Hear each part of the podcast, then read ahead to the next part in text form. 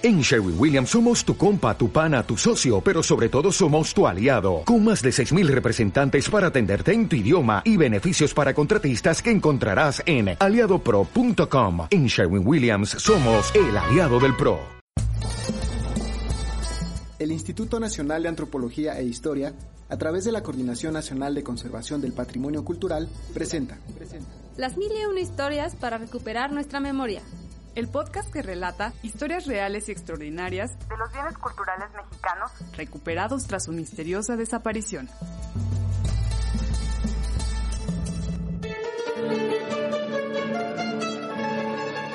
El episodio de hoy nos lleva a Tochimilco, un poblado mexicano en el estado de Puebla.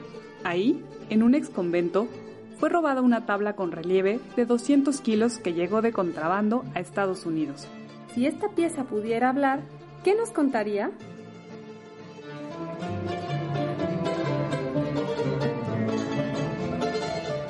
Descubre a continuación, en el cuarto episodio, la tabla de un San Francisco migrante, de nuestro podcast Las mil historias para recuperar nuestra memoria.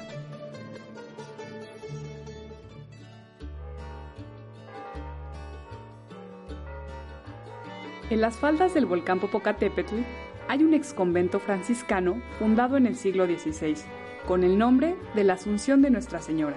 Aun cuando su atrio está rodeado por una muralla que le hace parecer una fortaleza, unos ladrones entraron y sustrajeron una tabla con relieve de una de sus capillas en el año 2001.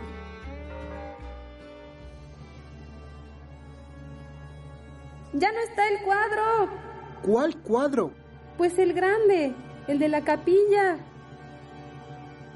La primera persona que se percató del robo fue una de las mujeres encargadas de la limpieza y el cuidado del templo. Ella dio aviso al párroco y a los miembros de la Tercera Orden de San Francisco. Las lágrimas y los rezos de las mujeres más grandes de la comunidad se volvieron incesantes. No había seña de que hubieran forzado las puertas. La pregunta entonces era obvia. ¿Cómo lograron sacar una pieza de más de 200 kilos en una sola noche? Para mover y transportar un objeto de dicho tamaño, al menos se necesitaron seis personas. Al principio, la noticia generó confusión, no solo por lo difícil de creer que nadie se diera cuenta, sino porque, antes de este suceso, los pobladores y fieles no sabían de la existencia de la tabla. Esto pudo haber sido porque estaba colocada en la capilla de la Tercera Orden, fuera del paso de la mayoría de los visitantes del templo. Pero su ubicación no se debía a que se tratara de una pieza menor o poco importante, al contrario, su importancia histórica y valor estético son enormes. ¿Qué hace tan especial esta pieza? En nuestro país se tiene el registro de tan solo seis obras con esas características. Tallada en madera de pino, la escena muestra un alto relieve de San Francisco de Asís, hincado al borde de un río, recibiendo los estigmas de Cristo, rodeado de nubes y suspendido en el aire. Sus dimensiones son de 2.30 metros de alto por 1.70 de ancho. La talla de los elementos que lo conforman requirió una gran maestría y un trabajo dedicado de al menos un año por parte de sus creadores. Por ejemplo, la figura de San Francisco muestra un conocimiento profundo de la figura humana y la técnica de estofado aplicada en sus ropas es un trabajo impecable.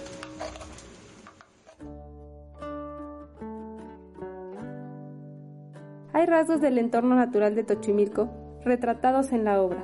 Pencas de maguey, helechos, quiotes y encinos, así como el río o la cascada fluyendo del deshielo del volcán.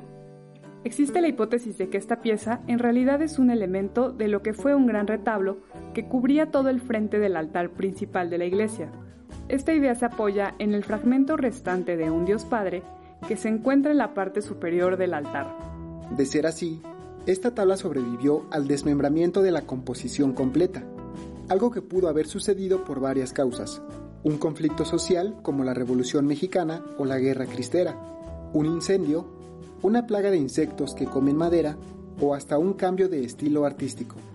Lo que sí sabemos es que este fragmento elaborado a principios del siglo XVII sobrevivió a un robo. Luego de la noticia del hurto y el revuelo que le siguió, el asunto cayó en el silencio.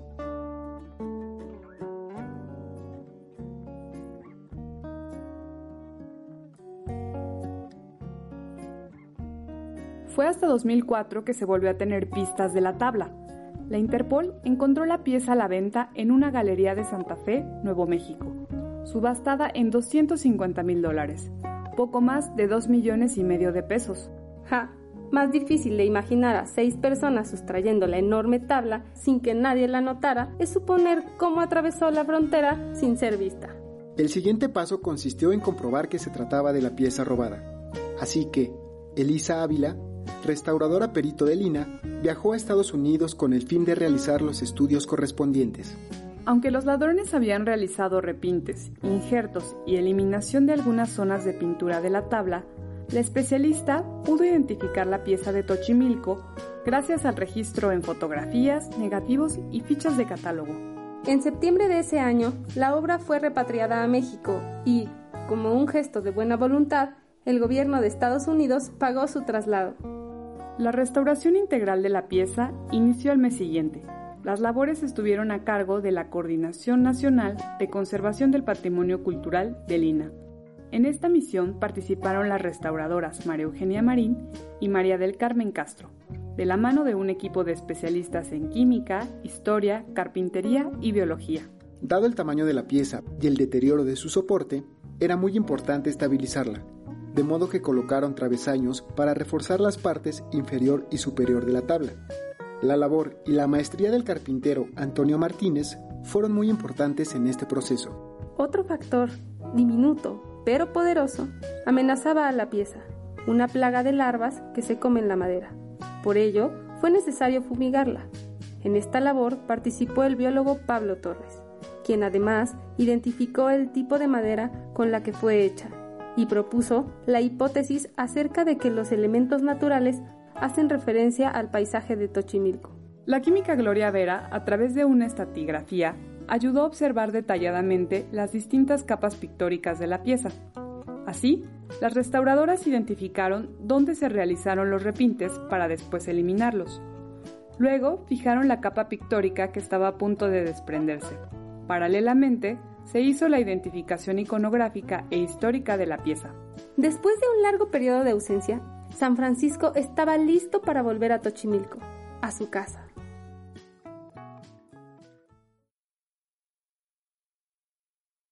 A la una de la tarde, a finales de septiembre de 2005, la plazoleta del exconvento estaba adornada por un largo templete.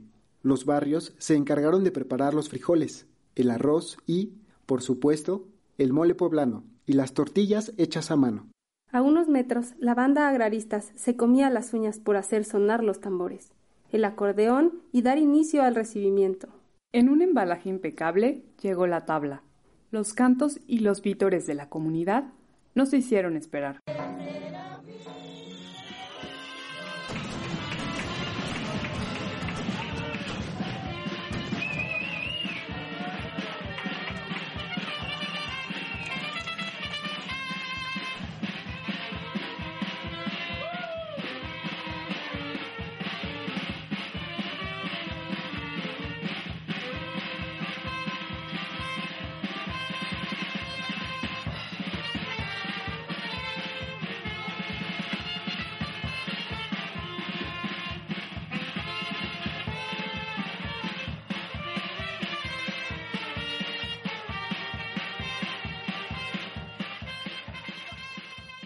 El paso de San Francisco por los Estados Unidos y el regreso a su comunidad de origen le ha valido para ser considerado el santo patrono de los migrantes. Y ahora, de vuelta a su lugar de origen, ¿de cuántas historias más será testigo?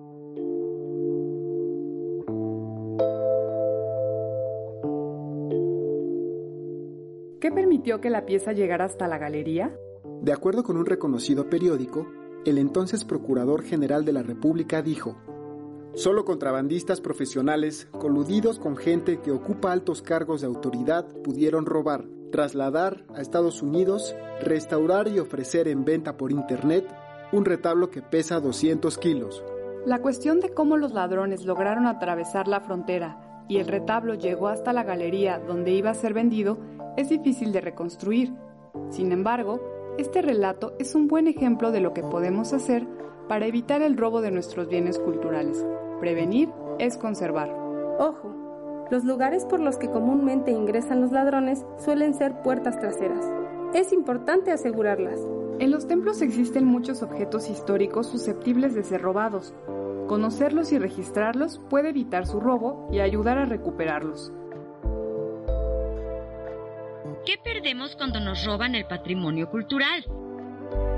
El robo y el tráfico ilícito de bienes culturales son delitos que atentan contra las comunidades porque esos objetos forman parte de su historia y están estrechamente ligados a sus tradiciones. Este caso está basado en hechos reales, sin embargo, se omitieron nombres para no vulnerar los derechos de los involucrados, ni perjudicar investigaciones judiciales en proceso. Amiga, amigo, hemos llegado al final de este episodio. Te invitamos a conocer nuestro siguiente relato sobre el intento de robo de una pintura que quedó hecha un rompecabezas de mil piezas.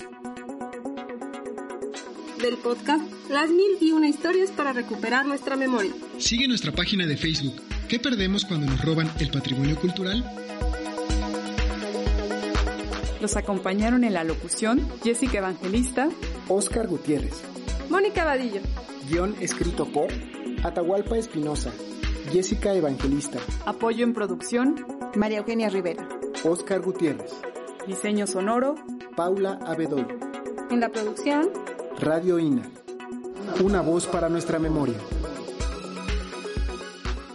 Esta es una producción realizada por el Instituto Nacional de Antropología e Historia, a través de la Coordinación Nacional de Conservación del Patrimonio Cultural en el marco del Programa de Manejo de Riesgos para la Conservación Preventiva y la Prevención del Tráfico Ilícito de Bienes Culturales, con el financiamiento del Buró de Asuntos Educativos y Culturales del Departamento de Estado de Estados Unidos por medio de la Embajada de Estados Unidos de América en México. Las mil y una historias para recuperar nuestra memoria. Una invitación a reflexionar. ¿Qué perdemos cuando nos roban el patrimonio cultural? Instituto Nacional de Antropología e Historia. Secretaría de Cultura.